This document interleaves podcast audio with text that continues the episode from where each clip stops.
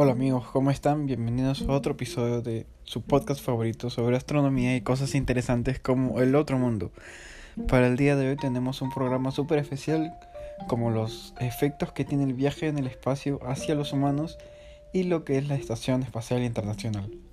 Bueno, para empezar hablando sobre los efectos del viaje espacial en el cuerpo humano, tenemos que saber que nosotros, los seres humanos, nos encontramos fisiológicamente bien adaptados a la vida en la Tierra. Consecuentemente, el vuelo espacial tripulado tiene muchos efectos negativos en el cuerpo a corto y en especial a medio y largo plazo. Los efectos más significativos de la estancia prolongada en el espacio son la atrofia muscular, o sea que estos músculos pierden masa, se hacen más pequeños, y el deterioro, deterioro del esqueleto humano. Otros también, eh, bueno, casos significativos incluyen el empeoramiento de la función hepática, pues el hígado se vuelve graso e inicia un proceso de fibrosis. También se deforman y alteran igualmente las, las funciones del aparato circulatorio.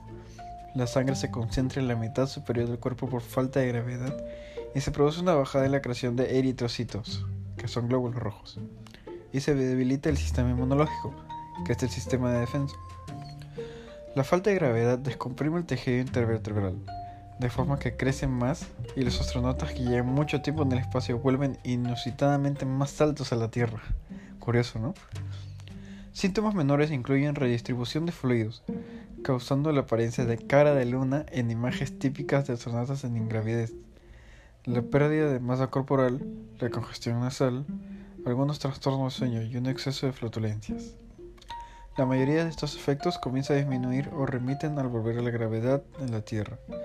Así que si viajan al espacio y ven estos cambios tranquilos que llegan a la Tierra, verán que todo vuelve a la normalidad.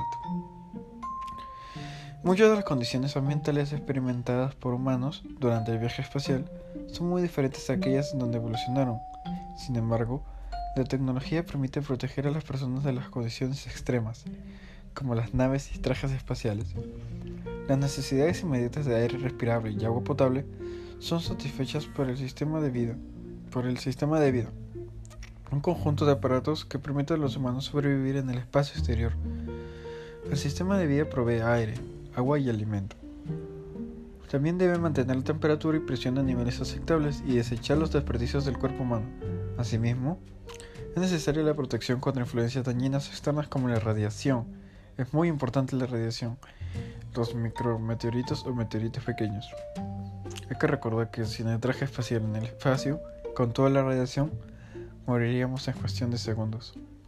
Por supuesto, no es posible eliminar todas las amenazas. El factor más importante que afecta el bienestar físico humano es la ingravidez, que también se define como microgravedad. Vivir en este tipo de ambiente impacta el cuerpo en tres maneras diferentes. Pérdida propiocepción, que es la pérdida del dolor, cambios en la distribución de los fluidos y el deterioro del sistema muscular. ¿Y qué es la exposición directa al ambiente extremo del espacio? Bueno, el ambiente espacial es letal sin la protección adecuada. La mayor amenaza en el vacío del espacio se deriva de la falta de oxígeno y de presión, aunque la temperatura y la radiación también presentan riesgos menos inmediatos. La fisiología humana está adaptada para vivir en la atmósfera terrestre y, es, y una cierta cantidad de oxígeno es requerida en el aire que respiramos. La concentración mínima o presión parcial de oxígeno que puede ser tolerada es de 16 KPA, que es un método de medición, por así decirlo. Debajo de esta medida, el astronauta se encuentra en riesgo de caer inconsciente y morir de hipoxia. En el vacío del espacio, el intercambio de gases en los pulmones continúa normalmente, pero resulta en la eliminación de todos los gases, incluyendo el oxígeno, del torrente sanguíneo. Después de 9 a 12 segundos, la sangre desoxigenada alcanza el cerebro y lleva a la pérdida de conciencia. La muerte seguiría gradualmente después de dos minutos de exposición, aunque los límites absolutos no son certeros. Así que ya saben, hay que recordar que en el espacio no hay oxígeno y es por eso que tampoco hay sonido. Interesante, ¿no? Bueno, volvemos después de una pausa comercial. No se despeguen su programa favorito, El Otro Mundo.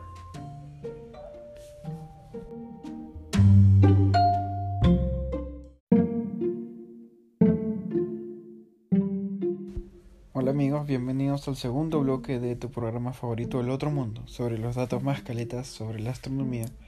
En este caso vamos a hablar sobre la Estación Espacial Internacional y cómo poder verla desde tu casa.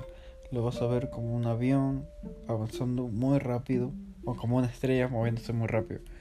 Se ve como un puntito blanco, pero lo vas a ver como ya dije, excesivamente muy rápido y es algo muy emocionante y se puede ver muchas veces, solo que necesitamos un cielo muy despejado.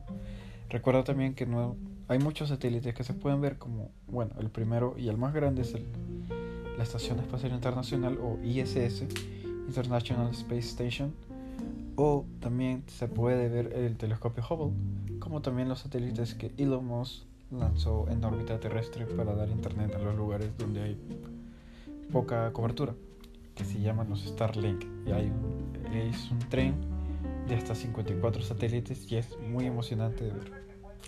Bueno, quiero ver la estación espacial desde tu casa. Mirar el cielo para ver los astros es quizás el pasatiempo más antiguo del ser humano. Tratar de desentrañar sus misterios, estudiar sus movimientos, descubrir qué son realmente esos puntos de luz que llenan el cielo nocturno, nos llena de emoción. 205 astronautas han pasado por la estación espacial, pero con el paso del tiempo, algunos de estos puntos no son estrellas o planetas, son ingenios creados por el hombre para explorar el espacio desde el propio espacio. El mayor de ellos es la Estación Espacial Internacional, la ISS por sus siglas en inglés. Esta nave que orbita unos 400 kilómetros de la Tierra desde principios del siglo. Con más de 100 metros de longitud, completa una vuelta al planeta cada 92 minutos. Es sumamente rápido. Desde el año 2000 siempre ha estado habitada al menos por dos personas. Por la estación han pasado 205 cosmonautas de 16 países distintos. Sin duda es un cuerpo celeste digno de observarse desde la Tierra con un buen telescopio. Pero aunque sus medidas sean considerables, la inmensidad del cielo nocturno es una simple mota. Por eso la NASA ha querido ponérselo fácil a los astrónomos y aficionados a la observación. Lo puedes seguir en esta web, apunta la Agencia Espacial Norteamericana creó una nueva página de seguimiento de la ISS, cursando su órbita prevista con mapas GPS. En la web puede ubicarse la nave en todo momento. La web se llama james.derpinion.com jamesderpinion.com aunque también puedes poner en Google un seguidor que se llama Tracking de IES de ISS y ahí puedes ver la posición actual de la ISS y puedes pedir que te lleguen notificaciones a tu celular de cuando la ISS va a volar por tu cielo, por cielo limeño. La estación es visible a simple vista, aunque de esa forma no se distingue de cualquier otro punto celeste, y eso que se trata del tercer objeto más brillante del cielo, dada su proximidad a la Tierra. El 90% de la trayectoria de la ISS cruza por zonas probadas y la web ofrece cada semana más de 6.700 ubicaciones donde poder verla. Con estos datos, es lógico que más de 300.000 personas hayan ya entrado en la web para consultar la posición de la ISS. Así que ya sabes, traquea otra vez o cuando puedas esta posición del, de la Estación Espacial Internacional. Justamente el día de ayer pasó por Lima y el día de hoy también va a pasar por Lima. Y es muy brillante. Entra a esta página y te vas a emocionar mucho. Y a tus familiares que la vean contigo. Es una experiencia inolvidable es un punto moviéndose muy rápido, pero es algo que nos mueve más allá de lo hacia lo que la ciencia y el humano puede llegar a ser, ¿no? Bueno amigos, muchas gracias por su atención al programa de hoy del otro mundo y datos más caletas. Nos vemos la otra semana para otros datos mucho más caletas. Muchas gracias.